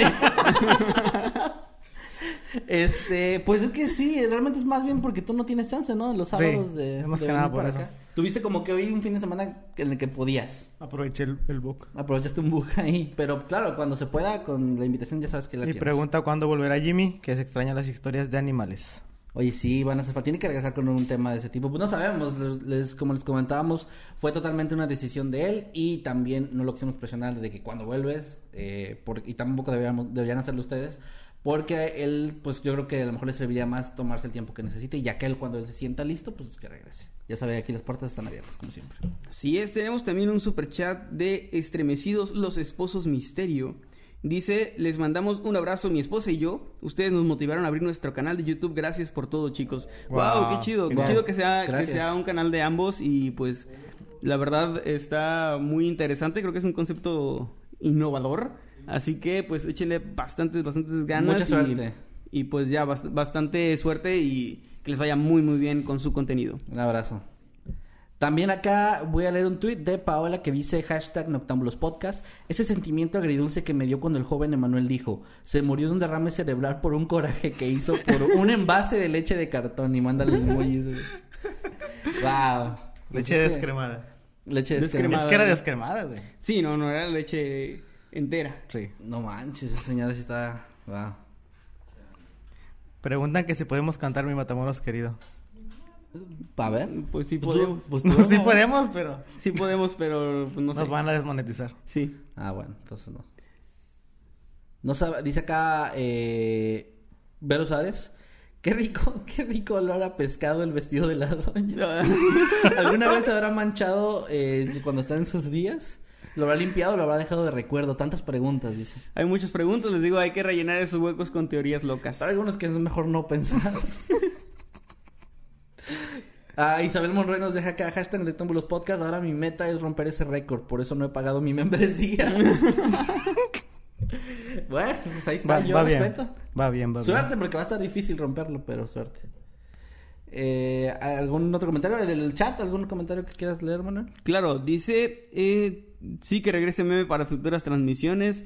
Es súper agradable, lo dice Melancholy Fox. Gracias, muchas Y gracias. también nos acaba de llegar- otro superchat de Sandy Rodríguez. Muchas, muchas gracias. Gracias. Nos manda 284 pesos. Gracias. Y Ah, dice: muchas gracias. Saludos a mi amor Kevin. Y un este emoji de, ojitos de corazón. Gracias. A Meme, que es mi crush. Y Oh. a Emanuel, que me cae bien. y Manuel, que es pasable. Saludos. Saludos, mentira, Emanuel. Saludos de Monterrey, ¿eh? Saludos, hasta Monterrey. Ah, qué, qué, qué chido comentario. Muchas gracias. Gracias, muchas Tenemos gracias. Otro super chat de Tania G. Sid. Nos manda 20 pesitos, muchas gracias. Dice, saludos chicos, qué gusto verlos cada sábado. Gracias, Tania, es un gusto para nosotros estar aquí con ustedes platicando. Y pues es muy agradable platicar también entre nosotros y pues juntarnos una vez a la semana. Eh, qué hermosa comunidad tenemos, ¿eh? Muchas, muchas gracias, Sí, chicos. la verdad. Ah, voy a leer otro tweet de Alex Shix que dice eh, hashtag Noctámbulos Podcast. Mi bisabuela era tacaña. Cuenta mi mamá que solo les regalaba de sus grandes tierras frutos podridos. Si alguien regala algo malo, mejor que no regale nada. Es cierto que hay gente que regala basura, ¿eh? Sí. Que es lo único que pueden dar eh, así como que ya cuando ya no sirve o así. Qué mala banda, no, no, esto no está bien. Sí, no, no lo hagan. Si no quieren regalar algo, mejor no regalen nada. Voy a- quiero leer un tweet que me gusta también. Dice, mañana 11 de abril no es, no es respeto a mí. Ah, mira qué novedad. Van a que variarle de vez en cuando. Mañana 11 de abril se cumple un año desde que llegaron a los 2 millones de suscriptores. Muy merecido y vamos por más. Wow. Muchas gracias. no, No, no lo no, sabía. no tenía el dato ahí, pero gracias, qué, qué chido. Eh, pues Y muchas gracias. Eh, la vaca de, Eman- de Manuel. ¿Tengo una vaca? No sé, güey. ¿La mencioné? Bueno, la vaca de Manuel dice Emanuel pasable, Emanuel y un emoji de quedé. De, de payaso. pues, ¿qué puedo hacer, amigos? Soy, soy pasable. ¿Qué, qué te digo? Hay uno de aquí que mandó Seven, es un meme. Eh, va- vayan, ah, con el hashtag Noctámbulos Podcast, chequenlo para que lo vean. Pero eh, es un meme que me encanta que es de los Simpson que está la, la señora esta y dice, nadie es más tacaño que yo. Y tal vez el muchacho y señala a Don Cangrejo. está Muy buena. No, no, lo- o sea, es que lo estoy describiendo, pero vayan y veanlo, está, está muy chido. Eh. ¿Ella, es, la- ella es la señora de la historia?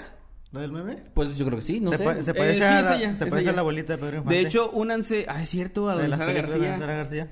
Sí, eh, únanse a los grupos. eh, en Octámbulos Podcast voy a estar en un rato o más, más tarde porque tenemos la llamada con los miembros poniendo imágenes de la señora. Hay fotos de ella. ah, hay fotos de la silla de ruedas, fotos de la pierna del niño. No, no es cierto. Pero hay fotos del caso. Hay fotos del caso para que vayan a Octámbulos Podcast y pues puedan, puedan ver ahí un poco de información extra de los temas de hoy. Sí, ahí se pone muy chido el, el ambiente en el grupo, así que vayan para allá y únanse y ahí estaremos viéndonos. También saludos a Alarcón Vanessa que nos manda 50 pesitos. Dice, la cara de Kevin cuando le dicen algo cute es arte. No me he fijado, ¿qué, qué cara haces? No sé, yo tampoco. Pues ahí sí, güey. Yo te voy a decir. Nunca le Déjame, así, déjame veo mi cara. Pues a lo mejor tú, tú la haces así como en agradecimiento y es algo que, No, creo que, me puedes sonrojo, replicar. Me, me sonrojo nada más y ya, pero no sé cómo. Ah, hay otro superchat, no sé si lo no quieren leer lo, ah, lo- lo sí. leo yo. Eh, ay, no, ya se perdió. Perdón, es que yo no estoy en Muy el. bien, en- tú léelo. eh, Airi, Airi Ross, creo que así se pronuncia, discúlpame.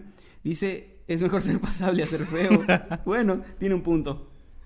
Bueno, mira, en, o sea, realmente el que se llevaba todos los halagos era Jimmy. Y cuando no estaba Jimmy, tú. Entonces, de- déjanos una, güey. Déjanos Sí. una. Bueno. Déjanos una. Gracias ahí. La verdad, yo sí me sonrojé con ese superchat, pero no se me notó por mi color mole. pero me sonrojé. Yo pensé que te estabas ahogando. Bueno, eh... Me puse morado. Te quiero mucho, bebé. Muchas gracias por este comentario. Mira, Nakatsuki dice, un compañero del trabajo de uno de mis padres, cuando iban a comer al restaurante, se, lleva, se llevaba todo lo que quedaba al final, pero literal, todo lo que los demás dejaban en sus platos. Salsa, totopos, limonada en jarras o vasos. No, no tenía ninguna carencia económica. Hashtag Noctámbulos Podcast. Pues ahí hay gente muy Wow. tacaña en el mundo. Y, y ahí todos están haciendo competencia con la señora, pero bueno. Sí, pero no, no le ganan. Dejó- ahora no salió nadie que le gane. Dejó la vara muy alta. No ha salido nadie que deje que le amputen la pierna a su hijo. No, pues no. está, está- sí está la vara muy alta, como dicen. Pero bueno, veo que vi, o sea, de los comentarios que estuvieron también por ahí es de que les gustaban los temas. Gracias, chicos, este, por el apoyo, de verdad. A mí también me gustó mucho este Noctámbulo. No sé si ya vamos cerrando, Manuel. Pues creo que sí, creo que ya nos despedimos. Quisiera que nuestro invitado nos dé sus redes sociales, ¿dónde te podemos encontrar? Oye, meme, hablando ahorita, ahorita de lo que trajiste de shot, me recordó, también te está sacando shots medio relacionados con algo similar, ¿no? Sí, en, lo- en los shots, que son los videos que estoy subiendo a, a mi canal principal, Meme Parreño, este, ahí también empecé como una especie de miniserie. Es como voy a estar llevando los, los temas, a series de varios videos sobre un, un tema relacionado. Y ahorita el que, estoy, el que estoy llevando es sobre desapariciones. El primero fue la historia de Roanoke, una colonia de gente que desapareció así nada más. Y el otro todavía no lo subo, pero también está muy interesante para que vayan al canal, se suscriban y estén al pendiente de cuando lo suba. Perfecto. Este, ¿Y tus redes cuáles son? Redes sociales, Instagram y Facebook como arroba meme parreno off y Twitter como arroba parreno meme. Ahí me- hoy me enteré de que el Sí. Twitter, eh, la cuenta de Twitter del señor Meme es diferente a la que yo tenía, es Parreno Meme ahora.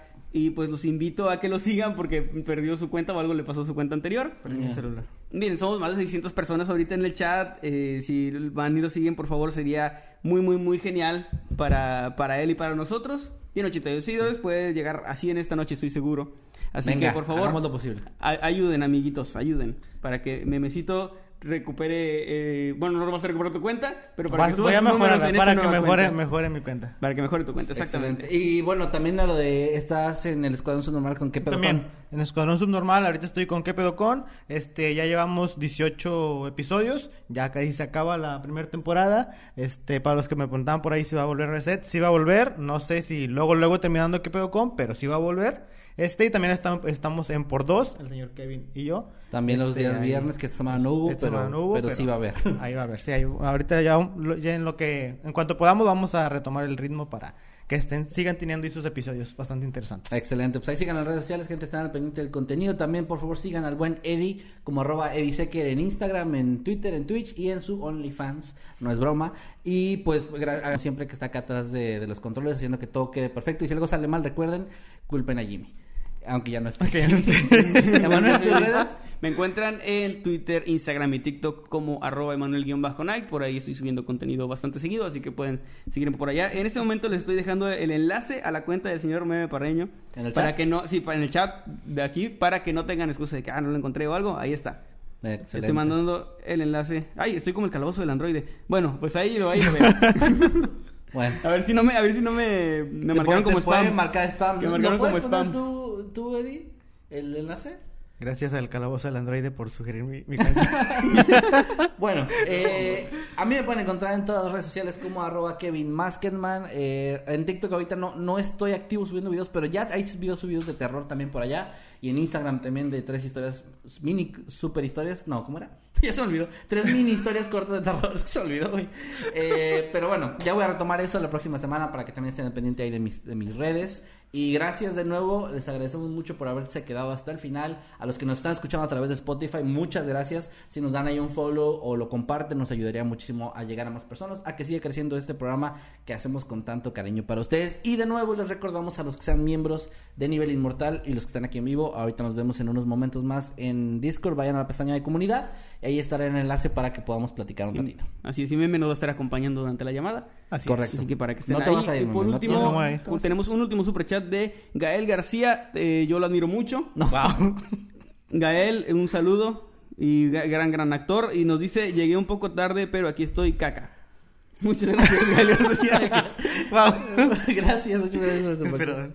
Muchas gracias, García. Un saludo para ti, un abrazo. Que estén muy bien. Nos vemos la próxima semana. Ya saben que los sábados a las 8 de la noche son noches de noctámbulos. Así que que estén muy bien. Saludos y adiós. Bye. Reset está en Spotify y en Deezer. Sigan a Meme. Sigan al buen meme.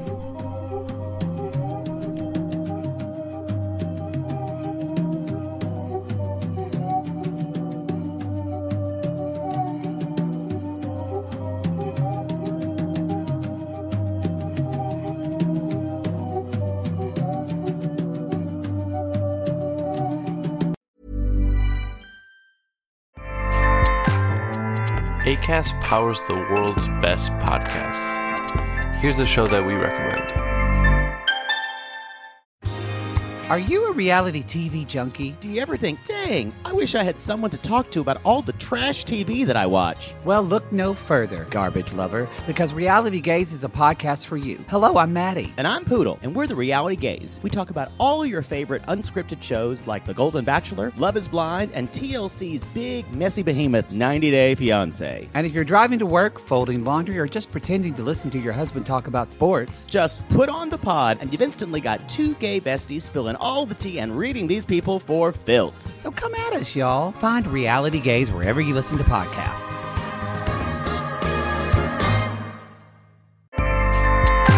ACAST helps creators launch, grow, and monetize their podcasts everywhere.